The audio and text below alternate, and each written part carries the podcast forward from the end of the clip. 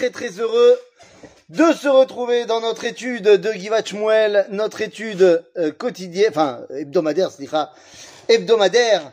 Et, et, cette année, voilà, on entame notre huitième année. Alors on a étudié euh, la paracha, on a étudié le livre de Bereshit, on a étudié euh, les grands personnages du judaïsme. On se lance dans un nouveau cycle. Alors combien de temps ce cycle va-t-il durer? Eh ben, on verra. On verra. On n'est pas, on n'est pas à ça près. On n'est pas à dix ans près. Donc, on commence un nouveau cycle sans complètement abandonner nos personnages, puisqu'il a été décidé en haut lieu que euh, on ferait euh, tous les mois trois semaines de cours sur le nouveau cycle et une fois par mois on se euh, replongerait quand même dans un personnage pour ne pas les laisser trop de côté. Mais quel est donc ce nouveau cycle? Eh bien, nous ouvrons l'étude de ce qu'on appelle Perek Chelek, les agadotes de Perek Chelek, à savoir, euh, on va parler des fondements de la d'Israël, des Ikare Aemuna, comme on pourrait paraphraser le Rambam. Donc, ça se trouve dans la euh, Mishnah et dans la Gemara du traité de Sanhedrin. Alors, voilà pour ce qui est de la présentation du sujet. Mais en vérité, cette présentation, elle va durer beaucoup plus longtemps, parce qu'il faut d'abord se poser la question. On va rentrer maintenant dans le monde de la Haggadah.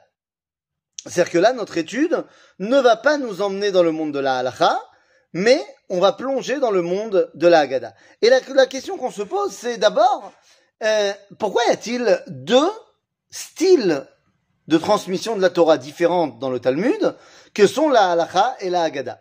Qu'est-ce que l'un vient nous apprendre et qu'est-ce que l'autre vient nous apprendre? Eh bien, tout d'abord, la Halacha c'est fastoche. Ça vient nous apprendre et nous expliquer qu'est-ce qu'on doit faire. Ah, c'est pas shoot mode. La Halacha c'est qu'est-ce qu'il faut faire. La Haggadah c'est qu'est-ce qu'il faut penser. C'est-à-dire, c'est le pourquoi profond de ce qu'il faut faire. D'accord? Là, je le dis de manière, euh, de manière très générale et très schématique, mais quelque part, c'est de cela qu'on parle. Mais le problème, c'est que lorsqu'on parle de Agadot, eh bien, on est tout de suite face à une réalité, euh, comment dire, les Agadot, du Talmud particulièrement, eh bien, très souvent, elles sont présentées par des histoires un petit peu abracadabrantesques. C'est-à-dire, des fois, ce sont des histoires vraiment qui sortent de la compréhension littérale qu'on pourrait leur donner. Et la question est de savoir, alors, est-ce que ces agadotes ne sont simplement que des fables, comme on peut trouver dans toutes les cultures? Il y a des histoires qui sont pas forcément vraies. Est-ce que c'est cela que la Haggadah vient nous apprendre? Des belles histoires? Lorsqu'on va se plonger dans l'un des premiers qui va donner une définition des Haggadot, il s'agit voilà, d'un personnage qu'on n'a pas encore traité parce que on n'a pas traité les personnages d'il y a mille ans, mais un des premiers séfarades, et quand je dis premier séfarade, c'est pas seulement au niveau chronologique, mais c'est peut-être aussi au niveau de l'importance, un des plus grands maîtres du judaïsme et, euh, comment dire, c'est un des seuls qui non seulement était Gdolador, mais en plus était un homme politique et en plus était euh, Ramatkal. Tout ça en même temps, chef d'état-major. Je veux parler bien sûr de Rabbi Shmuel Anagid. Et Rabbi Shmuel Anagid va nous expliquer qu'est-ce que c'est la Haggadah dans son livre Mevo euh, à Talmud. Et là-bas, il nous dit la chose suivante. Je cite. Je cite Rabbi Shmuel. Haggadah ou kol perush batalmud al shum inyan shelo mitzvah. En d'autres termes, c'est ce qui est pas la halacha. Zohi ha'agada. Ve'en lecha lilmod mimena, ela ma sheyale al adat. Et là, c'est compliqué. Nous dit Rabbi Shmuel Anagin, et tu ne dois en sortir que ce qui te semble cohérent. Quoi, c'est tout ויש לך לדעת שכל מה שקיימו חז"ל הלכה בעניין מצווה שהיא מפי משה רבנו עליו השלום שקיבל מפי הגבורה, אין לך להוסיף עליו ולא לגרוע ממנו, tout ce qui est du domaine de la halacha eh bien, Moshe l'a reçu d'Akadosh Baruch Hu, et donc tu dois ni rajouter ni enlever. Aval, ma shepirshu bapskim, bapsukim, kol echad, kefi ma shenisdamen lo, ou ma shera bedaato, ou lefi ma sheyale al adat, min haperushim האלו לומדים אותם, והשאר אין סומכים עליהם. Nous dit Rabbi Shmuel Anagid. Mais pour ce qui est de la Haggadah, des, des drachot, des psukim, eh bien, ce que tu vas euh, comprendre et accepter, bah tu prends. Ce qui te semble complètement absurde, tu prends pas. Et ça, c'est compliqué. C'est compliqué parce que Rabbi Akiva, par exemple, lorsqu'il dit que Alacha X ou Y qu'il enseigne, ça lui vient de euh, Moshe Rabbeinu, qui lui vient de Kadosh Baruch. Vous allez me dire que lorsque Rabbi Akiva, ce même Rabbi Akiva, qui est Doresh, les psukim de la Torah des Haggadot, eh bien, ce n'est pas une transmission qui lui vient de Moshe Rabbeinu. Il n'a pas de massorette là-dedans. Alors, il faut comprendre une chose. La définition de Rabbi Shmuel Anagid n'est pas la définition du judaïsme. C'est la définition d'un rave qui écrit un livre pour les juifs qui n'ont pas de rave. Rabbi Shmuel Anagid, dans Mes voix à Talmud, il écrit, écrit un livre pour les juifs qui n'ont pas la possibilité d'être en contact avec leur rabbin, qui vont étudier la Torah tout seuls. Et donc, lorsqu'ils vont étudier la Torah tout seuls, et qu'ils vont arriver au texte de Haggadot, eh ben, nous dire Rabbi Shmuel, écoute, ce que tu comprends qui a l'air cohérent, prends-le, sinon non. Pourquoi? Ben Parce que je serai pas là pour te l'expliquer. Mais il est évident que lorsque tu vas étudier la Torah comme il se doit, c'est-à-dire avec ton rave, eh bien, à ce moment-là, évidemment que tu vas expliquer la Haggadot, même les choses qui nous paraissent compliquées. Et c'est ce que va faire, par exemple, le Maharal de Prague dans son livre Beragola, lorsqu'il va nous écrire Chidushé Haggadot, le Maharsha, et, et, et j'en passe des meilleurs, euh, Rabbi Yosef Chaim, Ben Ishraï, évidemment, un des derniers en date. Et évidemment, le Rav Kook, quand il va écrire Enaya, les, le commentaire des Haggadot sur Brachot et sur Shabbat. Donc, Bekitsour, la Haggadah, c'est qu'est-ce qu'il faut penser en profondeur. Maintenant, une fois qu'on a dit ça, on peut commencer, on a fait une présentation générale de ce que c'était que la Haggadah, maintenant on peut se poser la question de qu'est-ce que c'est que ce Perek Relek. Perek Relek, il fait partie de Maseret Sanhedrin. Or, Maseret Sanhedrin, de quoi ça parle? Alors vous allez me dire, ça parle des tribunaux, des dynimes que euh, l'homme il est soustrait si jamais il fait une bêtise. C'est ce qu'on va retrouver dans Baba Kama, Baba Metzia, Baba Batra. Sanhedrin n'est que la dernière partie de Seder Nezikin. Donc en gros, Sanhedrin vient conclure toutes les lois, euh, on va dire euh, euh, les lois sociales et les lois euh, euh, et les tribunaux qu'on va devoir mettre en place pour juger tout le monde. Et c'est quand même bizarre, parce que, comme je vous l'ai dit, Père Krelek va parler des fondements même de la Emouna et de surtout ce qui va se passer Baolam Abba. Kol Israël, je l'aime Krelek l'Olam Abba, dira-t-on. Donc, pourquoi est-ce que c'est marqué à cet endroit-là? Pourquoi est-ce que c'est là qu'on a choisi de parler du Olam Abba Eh bien, la raison est toute simple en fait dans la mesure où euh, le, traité de Sanhedrin va nous parler des gens qui potentiellement vont être mis à mort par le Sanhedrin. Eh oui, parce qu'on nous parle de quoi dans Maseret Sanhedrin? Eh bien, on nous parle concrètement de tous les litiges, y compris si tu as fait des choses qui sont Chayav Mita. Et donc, une fois qu'on t'a dit, il y a des gens qu'il est possible qui vont se faire exécuter par le tribunal, qu'est-ce qui va se passer avec eux après leur mort? Et c'est donc la raison pour laquelle c'est à cet endroit-là qu'on va nous parler de Perek, Chelek. Une fois qu'on a mis en place qu'il est possible de terminer la vie, bah, il faut se poser la question, alors qu'est-ce qui reste après cette vie?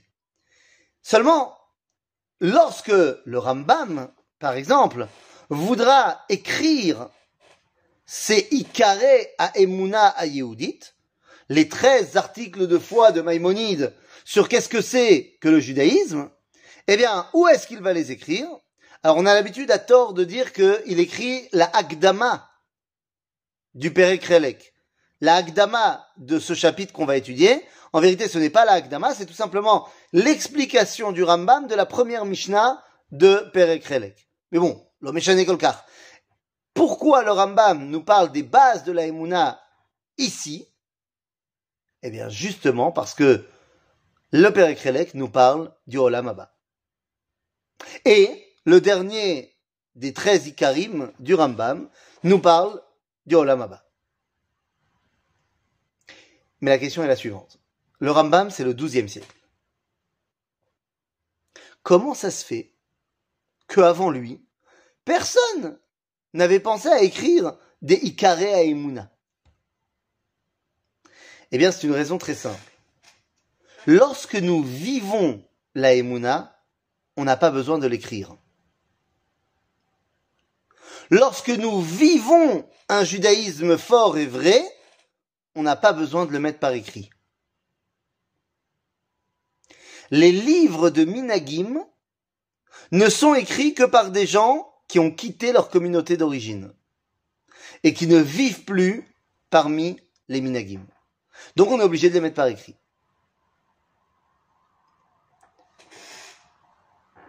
Lorsqu'on lui posera la question au Rambam, oui, mais pourquoi est-ce que tu n'as pas parlé euh, du Olam Abba Pourquoi la Torah n'en a pas parlé?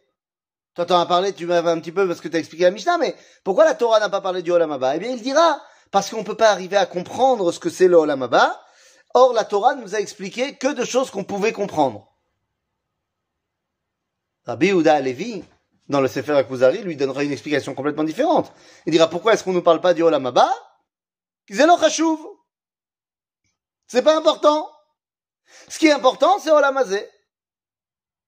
Et de développer Olam il n'empêche, eh bien que la Gemara va nous dire que Kol Israël est le Olam Mala asot.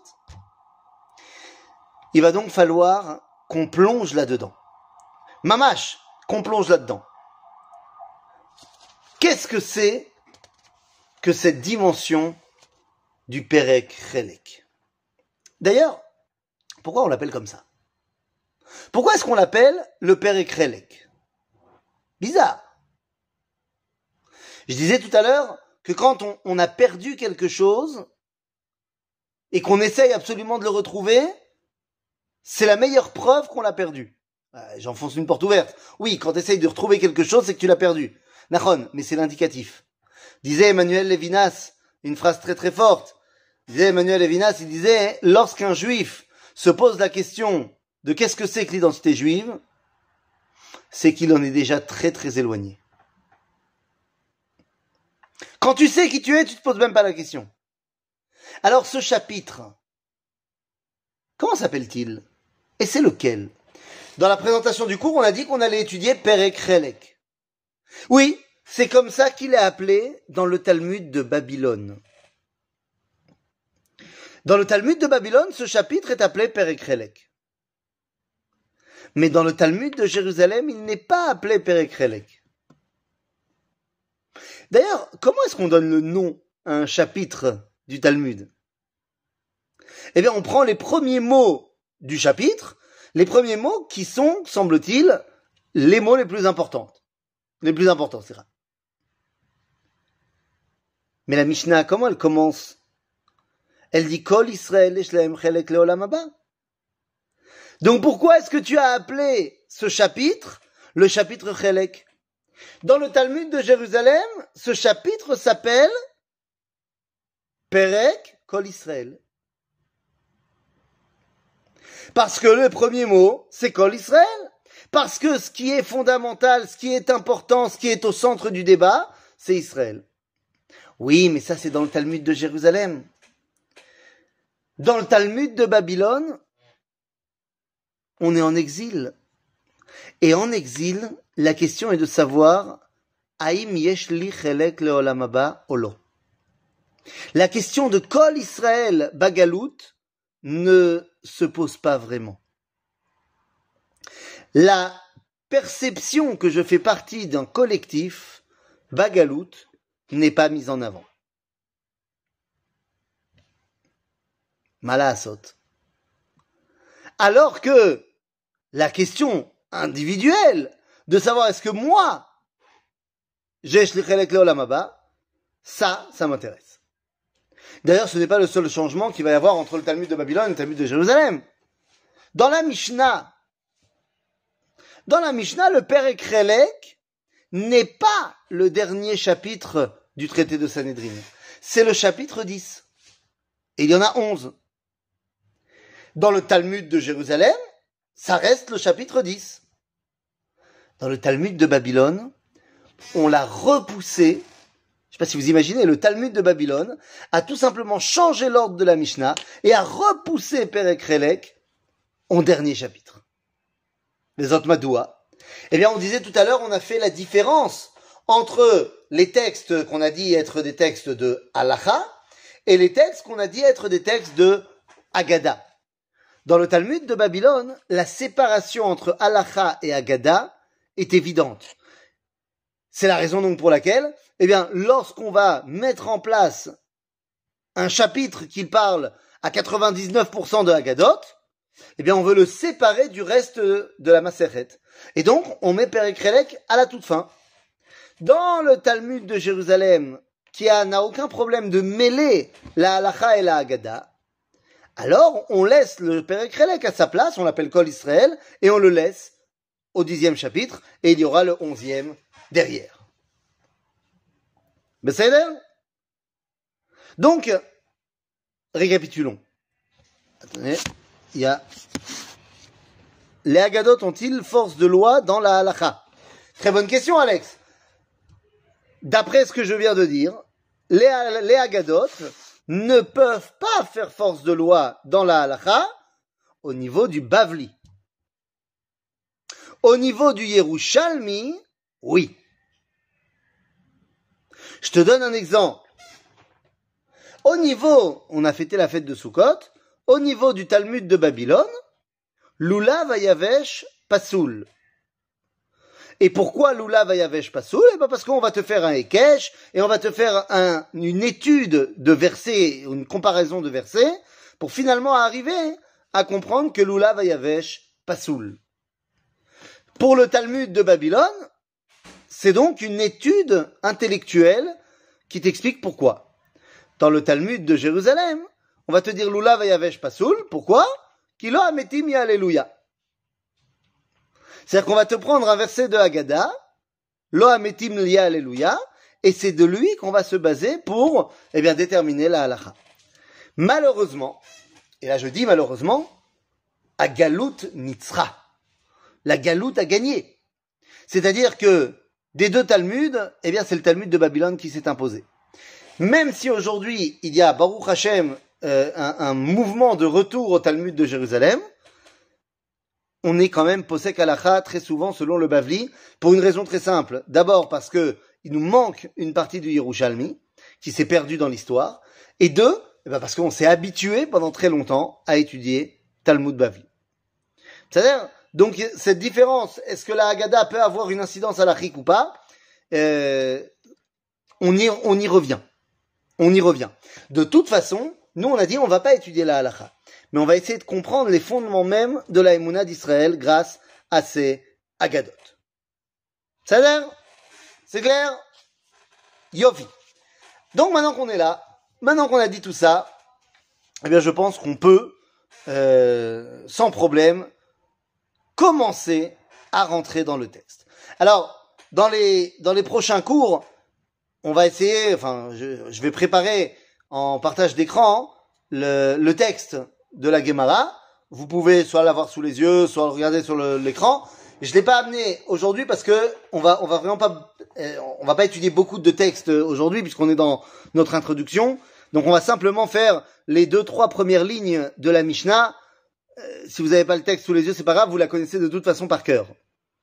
Le salaire. Donc, je vais simplement lire les premières lignes de la Mishnah. C'est toujours notre introduction. On a compris ce que voulait dire la Haggadah. Maintenant, voyons comment ça commence. Israël, yesh chelek Il y a un verset qui va appuyer cette phrase que tout Israël à part au monde futur. Mais je ne veux même pas encore rentrer dans le verset parce que déjà là j'ai un problème. Kol Israël. Pourtant, moi j'avais appris dans une autre Gemara, dans un autre enseignement de la Gemara, qu'il y avait une marloquette, une marloquette énorme entre euh, Rabbi Yochanan et Rabbi Yoshua ben Levi. Ma, ma. Eh bien, il y avait une, dispute. Rabbi Yoshua ben Levi avait l'habitude de rencontrer Eliyahu Hanavi. Bon, c'est pas n'importe qui le bonhomme. Et un jour, lorsqu'il rencontre Eliyahu, il lui dit, est-ce que je suis Bar al Madeate En français, est-ce que je suis Ben Aolam Abba Ou en hébreu, est-ce que je suis un fils du monde à venir? Et le Mashiach, le Eliyahu Hanavi, lui répond, euh, Lo. Lo. Lorsque le même Rabbi Yoshua ben Levi va rencontrer le Mashiach, oui, c'est pas, pas n'importe qui le bonhomme, il va lui demander est-ce que j'ai part au monde futur? Et on lui dira oui. Donc je comprends pas, il part au monde futur, mais il n'est pas un fils du monde futur? Et Rabbi Yochanan de répondre que Ben Haolam Abba, ce n'est pas la même chose que avoir Chelek la Olam. Quelqu'un qui est Ben Haolam Abba, yesh lo Chelek Azeh. C'est-à-dire, où est ton essentialité? Est-ce que tu es essentiellement un membre du monde futur, monde à venir, et donc ici, tu n'es que en vacances ou alors, est-ce que tu es ici de manière essentielle et dans le monde futur, tu as une part? Relek. C'est toute la différence entre Ben Haolam ve Chelek la Olam Tout le monde n'est pas Ben Haolam Abba. Et on va pas rentrer maintenant dans, l'explication de qu'est-ce que c'est Ben Haolam. Pour faire très simple, il faut avoir le sens de l'humour une des conditions sine qua non pour bête à Olamaba, c'est d'avoir le sens de l'humour. Si tu n'es pas capable de rire, alors tu peux pas être Ben Olamaba. Bon, il y a d'autres critères. Celui qui est sommer Geoula Letfila, Be'arvit.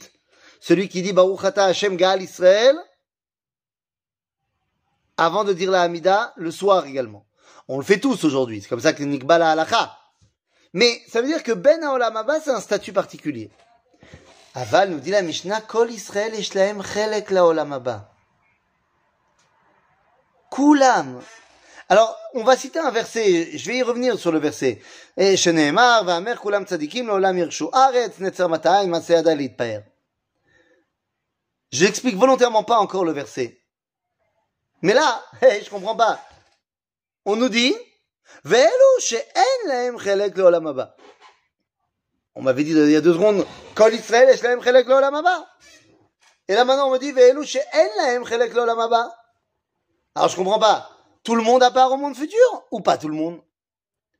Et je rentre volontairement pas encore dans l'énumération de qui n'a pas part au monde futur d'après la Mishnah. Mais je veux simplement comprendre la, la contradiction entre les deux parties de la Mishnah. Eh bien, cette, cette contradiction, c'est euh, elle est expliquée de manière extraordinaire et, tellement simple, finalement, par le Harizal. Le Harizal va nous expliquer euh, de manière pachout, pachout, pachout, Kol Israël יש להם חלק לעולם הבא, ובכלל זה גם אלו שאין להם חלק לעולם הבא. Nous dit le Harizal, tout le monde, tous les Bnei Israël, on part au monde à venir y compris ceux qui ont pas part au monde à venir.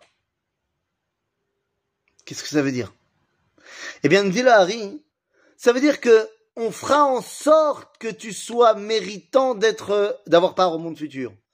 Personne ne sera laissé de côté. Ah oui, est-ce que ça veut dire que ça devra passer par des, je sais pas moi, des, des des Gilgulim? Au final, tu auras part au monde futur quoi qu'il arrive. C'est d'un côté un peu stressant, parce que je vais devoir bosser, mais c'est extrêmement rassurant de me dire qu'Akadosh Baruch il ne me laissera pas en arrière. Kol Israël Même ceux dont on a dit, chez Chelek eh ben, on les fera quand même rentrer par la porte de derrière, Olam Haba. Kol Israël Behemet. Yesh Lahem Chelek Olam Haba. Attends, bah, ok. Alors allons-y. Cette idée que Kol Israël Yesh Lahem Chelek Olam Haba, et on a dit Kulam, même ceux qui n'ont pas, ils ont quand même. Eh bien, c'est quand même fondamentalement différent. C'est une vision de l'éternité qui est fondamentalement différente de celle de nos amis chrétiens. Ah bah oui. Pour les chrétiens, Kol à Adam, yeshlo chelek la geinom. C'est pour un monsieur chrétien, tout le monde à part à l'enfer. Bon, je sais que le geinom c'est pas l'enfer, mais non, jamais. Et si jamais tu as énormément de chance que Jésus te sauve, alors peut-être que tu auras part au monde, au Gan Eden. C'est complètement différent, c'est l'inverse de nous. Mamache l'inverse. D'ailleurs, je ne sais pas euh, comment étaient vos soirées dans le lit quand vous étiez jeune et qu'on venait vous raconter une histoire avant de dormir. Alors, il y avait les contes de Grimm, il y avait les contes de Perrault, et il y avait les contes également d'un auteur euh, danois, le fameux Andersen. Il y a Grimm, il y a Perrault, et puis Andersen aussi. Alors, le problème, c'est que je sais pas vraiment, enfin, j'aurais dû, je voulais regarder tout à l'heure sur euh, Google, et j'ai oublié, mais je vous avoue que je peux pas vraiment faire la, différence entre qui a écrit quoi. Ça, je me rappelle plus. Je crois que La Belle au Bois dormant, c'est Andersen. Et Cendrillon aussi. Je crois. En vérité, je me rappelle plus qui est Perrault, qui est Grimm et qui est Andersen. Je me rappelle plus trop. Enfin, une chose est sûre, c'est que c'est pas Disney euh, l'origine. C'est-à-dire, maintenant, dans les contes d'Andersen, il y en a un qui n'est pas devenu un film Disney, il y en a un que personne ne connaît, qui s'appelle Le voyage d'une âme. Conte pour enfants. Dans lequel notre cher Andersen nous met en scène une bonne chrétienne euh, qui meurt. Voilà, au début du conte, elle meurt. Et en fait, tout le conte va être de voir quels va être euh, les, périples de l'âme avant d'arriver au jardin d'Éden. Ils viennent de faire un film comme ça.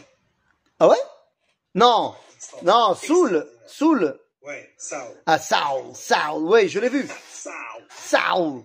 Ça c'est ben oui pour un pour un groovin comme toi évidemment, évidemment que ce film euh, t'a parlé. Mais, mais, justement il n'y avait pas de soul music. Ah c'est ça. Sur, sur, sur les âmes. C'était euh, le périple des âmes. D'ailleurs, tu n'as pas trouvé que c'était inspiré de la Kabbalah ou je sais pas. Enfin, il y, a quelque chose dans ce film. Non, euh, d'abord on voit beaucoup de Gilgoulim, on voit beaucoup la notion de de comment de continuer à trouver ton ton idéal. Euh, et si tu as pas fini, il faut revenir le retrouver, machin. Non, Vadaï, il y, a plein de choses. Non, Vadaï. Non. Belle fin, très belle morale. pas non, non, très très bon film. Je suis d'accord avec toi. Je... C'est plus un film pour les adultes.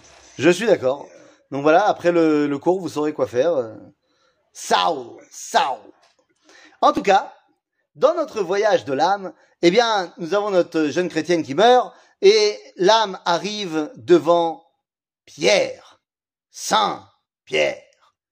Et là, eh ben, on commence à lui faire passer toute une batterie de questionnaires. Est-ce qu'elle a fait bien? Est-ce qu'elle a fait pas bien? Elle a fait là, Et la dernière question, c'est quoi?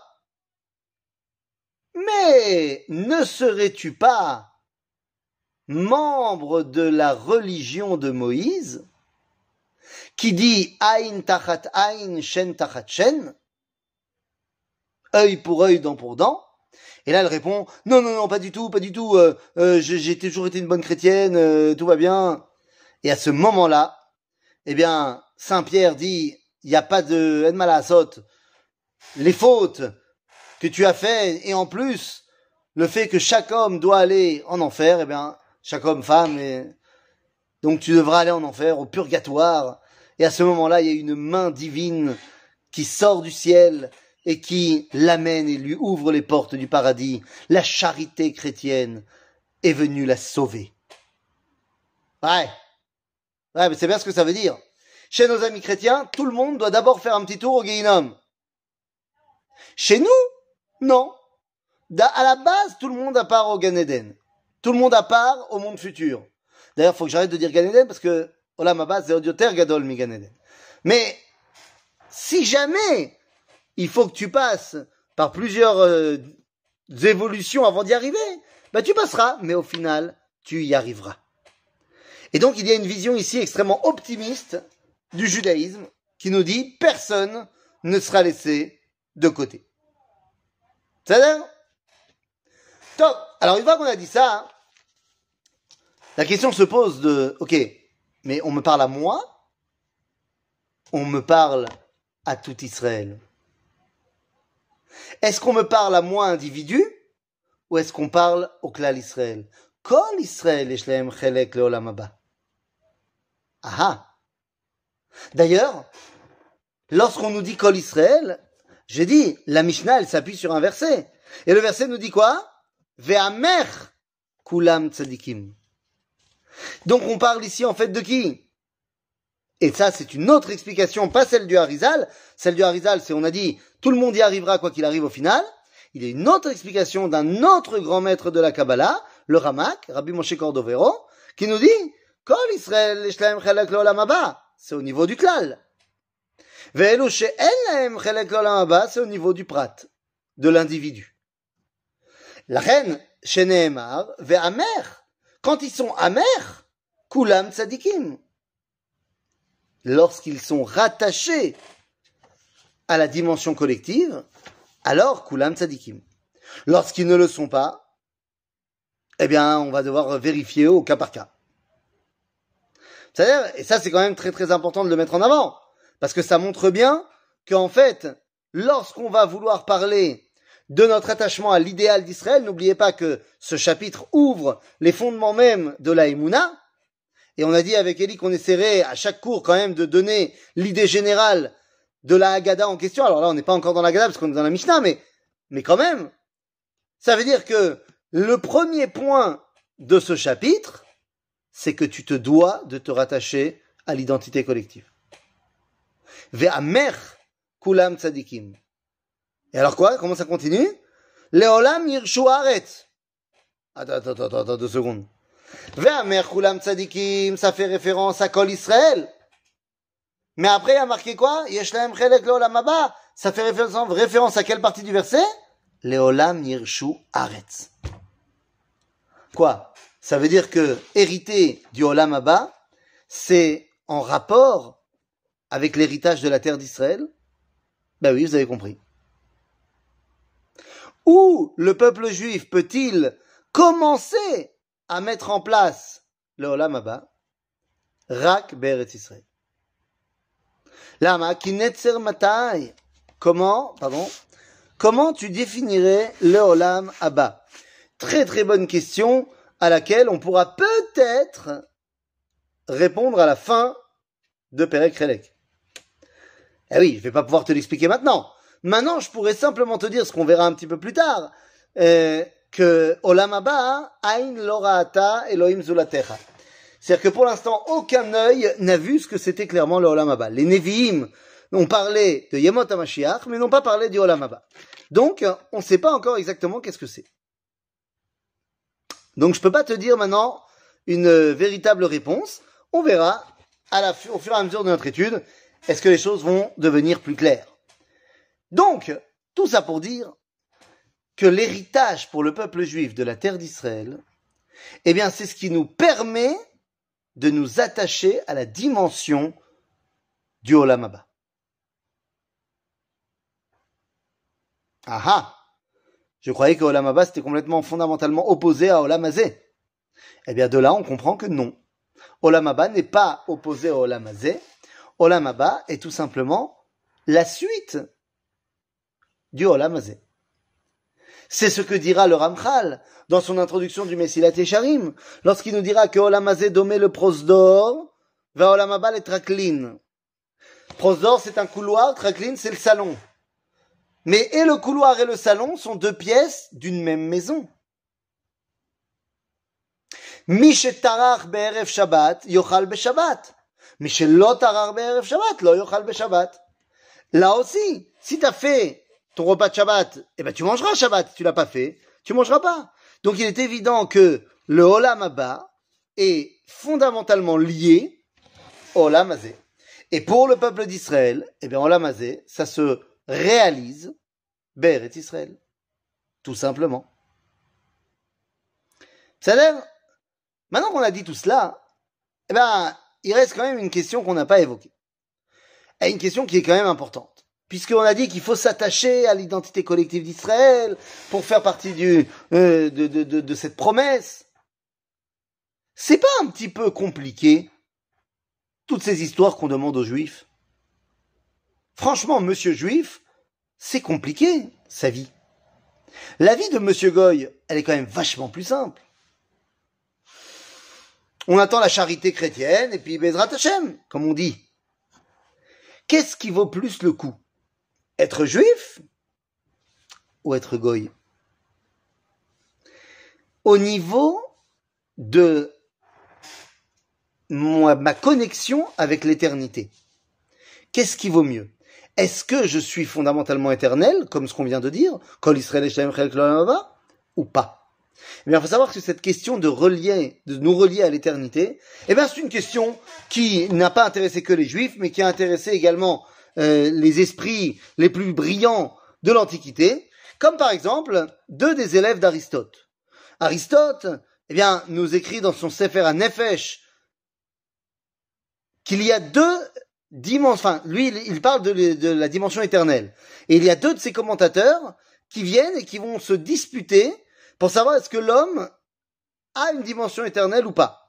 Dans ces, ces deux euh, commentateurs, hein, si vous voulez, alors on a d'un côté euh, Alexandre d'Aphroditès et de l'autre on a euh, oh, Thémistios. Thémistios et Alexandre d'Aphroditès. Eh bien, l'un d'entre eux, Alexander, nous dit que Nefesha Adam Nitzrit. Voilà, Aneshama, elle est éternelle. Et c'est elle qui a part au monde à venir, quoi qu'il arrive. Alors que pour l'autre, Thémistios, bien non. L'homme n'est pas éternel, mais si jamais il fait un effort pour arriver au mouscalote, pour arriver à la compréhension et à la connaissance, alors il peut devenir éternel. Qui a raison? Est-ce que c'est Alexander ou est-ce que c'est Thémistios eh bien, en vérité, le Rambam va donner raison à Alexander. Dans le Rambam, Shmon Prakim, eh bien, on nous explique à la fin du Perek Aleph que l'homme n'est pas fondamentalement éternel, mais s'il travaille dur, eh bien, il deviendra éternel. Alors que le Ramban, le Ramban, lui, dit, mais pas du tout. Mamashlo. Beshar Agmoul, nous dit le Ramban, qu'il y a une Neshama qu'il y a une éternité qui est dans l'homme. Et le Rav Kook, le Rav Kook dans Olatreia nous explique que Akadosh Baruch Hu a fait en sorte que pour les Goïm, ce soit comme le Rambam, et donc comme Alexander, et pour les Yehudim, Am Israël, ce soit comme le Ramban, comme Thémistios. En d'autres termes, Am Israël a cette dimension d'éternité qui est déjà là. C'est un plus, mais c'est également un moins. Le moins, c'est que vous connaissez la chanson Amanetzach, l'homme efached, miderech haruka. Amanetzach, l'homme efached, l'homme efached, miderech haruka. c'est très bien. Mais le problème, c'est que, vu qu'on sait qu'on est Netzach, des fois, on se tourne un peu les pouces. On n'est pas pressé que le monde atteigne sa dimension ultime. Eh, Donc la, dimension d'éternité hein, pourrait nous amener à une certaine oisiveté. Mais c'est pas grave. Parce qu'à la question que j'ai posée tout à l'heure, est-ce que ça vaut plus le coup d'être juif ou d'être goy La réponse est très simple. La kedaïout la question de savoir si ça vaut le coup n'est pas posée par un idéaliste. Un idéaliste ne se pose pas la question. Et tous les juifs sont des idéalistes. Alors je dis tous les juifs, je sais pas toi et moi, mais oui, tous les juifs sont idéalistes. Vous savez pourquoi? Parce qu'ils ont décidé de venir ici-bas en tant que juifs. Et je dis bien, ils ont décidé. Nous dit la Gemara, dans le traité de Rosh Hashanah, que Kol Bereshit le Da'atam Nivreu, que toutes les créatures ont été créées après leur avoir demandé s'ils voulaient être créés. Et s'ils sont là, c'est qu'ils ont répondu oui.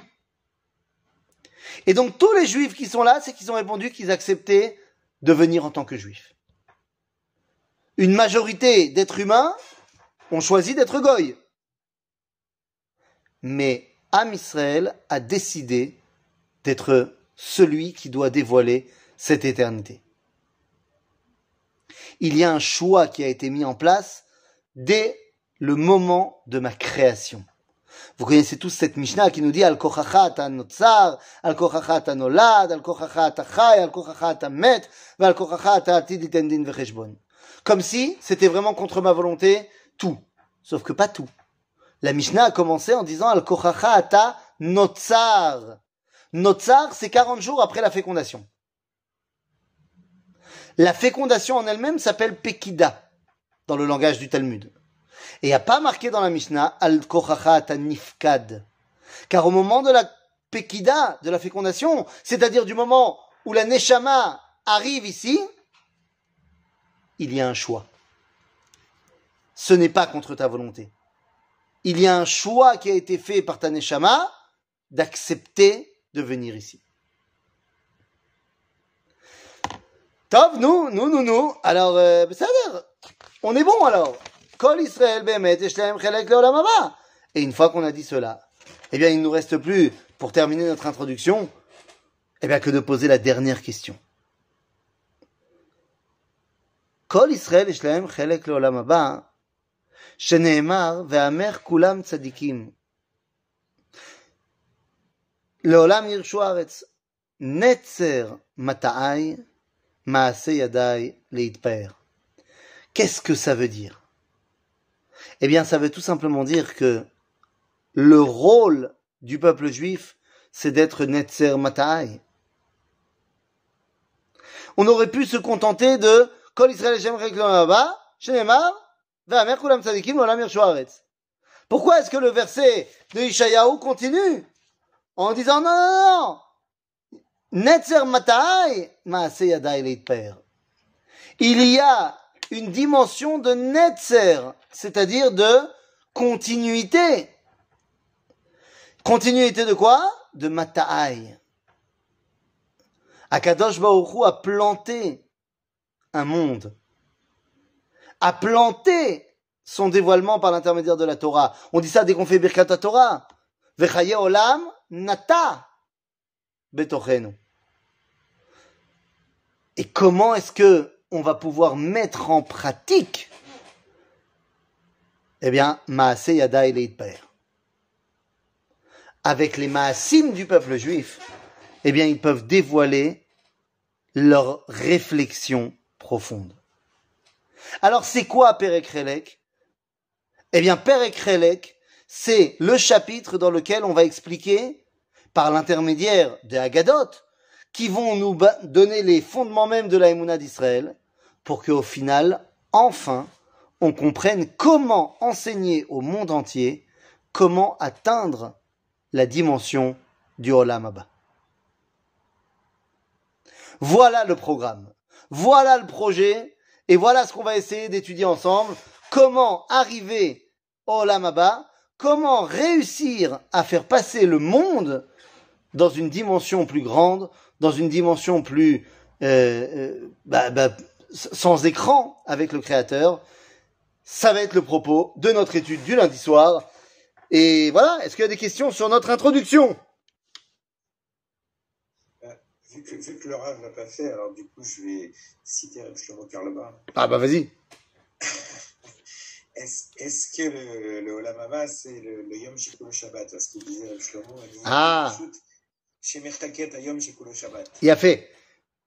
Comme tu te rappelles bien, dans les Zmirot de Shabbat, quand on parle du Yom Shekulo Shabbat, on dit que c'est Mein Olamaba. Mein Olamaba. C'est-à-dire que Le Shabbat, on le connaît. Ça ressemble au Olam Haba. Mais Olam Haba, c'est encore plus grand. C'est-à-dire, alors, bon, tu sais quoi, c'est déjà, c'est déjà, tu me l'as lancé.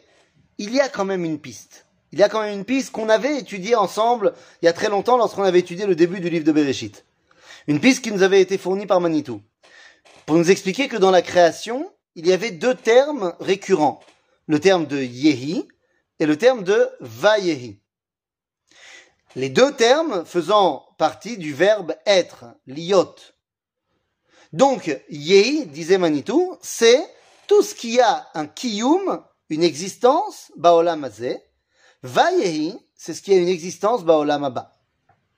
Et quand on y regarde de plus près, à, propos de quoi il est marqué Vayehi Eh bien, à propos de la lumière et à propos de l'homme. En d'autres termes, je peux pas te dire là maintenant, en début d'étude, c'est quoi le Olam mais je peux te dire que c'est un endroit où il y a la lumière et l'homme. Évidemment, il va falloir qu'on approfondisse un peu plus ça, et c'est pour ça que je vous donne rendez-vous la semaine prochaine pour rentrer encore plus en profondeur, pas seulement dans la Mishnah, mais dans la première Gemara, dans la première Agada. En fait, on sera pas tout de suite dans la Agada, mais la semaine prochaine, on va essayer de comprendre qui sont ces gens qui n'ont pas part au monde futur, mais qui auront part à la fin. Bon, et puis je l'ai pas écrit dans les WhatsApp, mais pour euh, comprendre mieux, il va aussi falloir que cette année, on, on monte enfin sur le bout du temple.